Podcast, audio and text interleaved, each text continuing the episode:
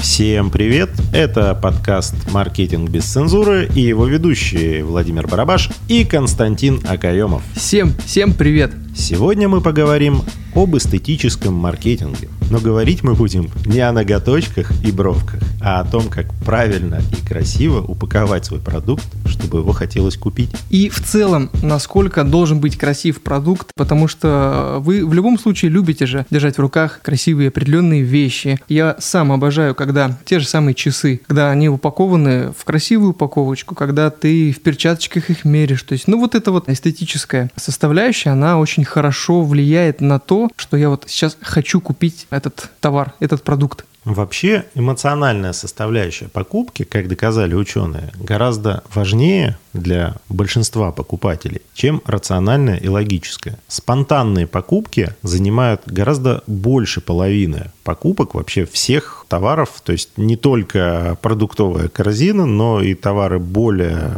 дорогие по цене также покупаются зачастую спонтанно под воздействием неких внешних эмоциональных факторов, которые действуют на покупателя и приводят к покупке. Согласитесь, что гораздо приятнее созерцать на полке некую партию продуктов, которые упакованы красиво, которые расставлены привлекательно, не просто в кучу свалены какие-то разнообразные бренды. Мне вот лично нравится крафтовая упаковка на вот этих вот на молочной продукции. Классно, и когда упаковка красивая, когда один и тот же товар, и у тебя нет какой-то приверженности к определенному бренду, когда ты покупаешь молоко практически в ежедневном режиме, ты видишь товар в хорошей красивой упаковке и товар в какой-то, ну, очень бедненькой и непрезентабельной упаковке. Но хочется купить то, что красивее. Хотя и там, и там молоко, и, скорее всего, примерно одинакового качества. Как сказал мой коллега, да, все верно, что вот эстетический маркетинг, он помогает принимать решение о покупке с эмоциональной точки зрения, и зачастую это является решающим фактором при выборе какой-то там определенной вещи, даже если вы покупаете себе какую-нибудь кофту, например.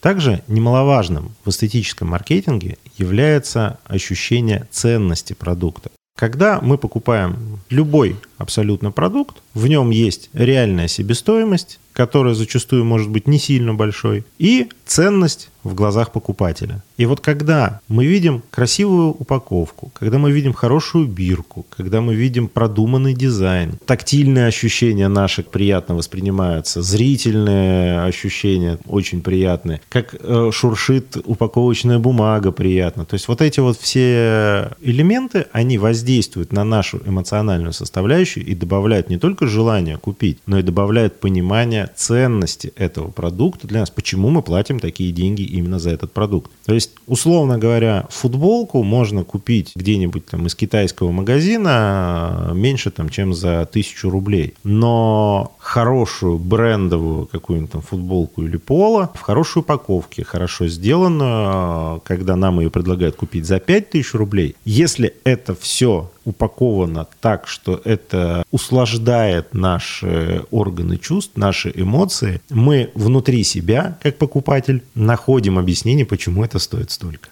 А вот что про сферу услуг и сервиса, наверняка спросите вы. И мы вам скажем, что здесь самый простой пример – это заведение, в которое вы заходите, например, пообедать. Ресторан, кафе. Мы с коллегой зашли пообедать в новое заведение, зашли и вышли, потому что нам в целом там не понравилась ни обстановка, ни запахи, ни вся вот эта вот атмосфера, которая никак не располагала к тому, чтобы сесть уютненько и пообедать. И мы пошли в другое заведение, которое как раз-таки обладает всеми вот этими качествами и параметрами.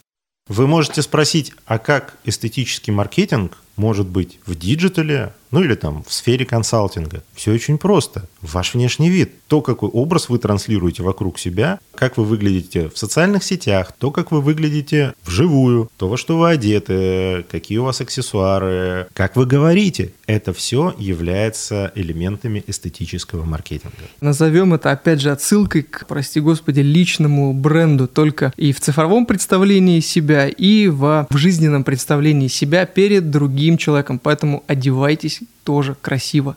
Даже если ваша услуга является исключительно цифровой и обезличенной, когда ваш потребитель не видит вас, вашего образа и не соотносит единственную страничку в интернете с услугой, с образом компании или лично вас, всегда есть место эстетики. То, как оформлено, какие цвета выбраны, какие шрифтовые решения. Если вы загромоздили страницу какими-то картинками непонятными, у вас там 25 видов разных шрифтов, что-то моргает, разъехали проехались поля и все это как бы собрано на коленке, но, скорее всего, вы не сможете продать свою услугу. Если вы собрали все классно, ровно, красиво, с картинками, которые раскрывают суть, а не усложняют восприятие. Но вот это вот та эстетика, которая будет продающей. Подводя итог сказанному, помните, что эмоциональная составляющая покупки гораздо важнее рациональной. И красивая упаковка, она продает. Это был подкаст «Маркетинг без цензуры». Константин Акаемов, Владимир Барабаш. Услышимся. Всем пока.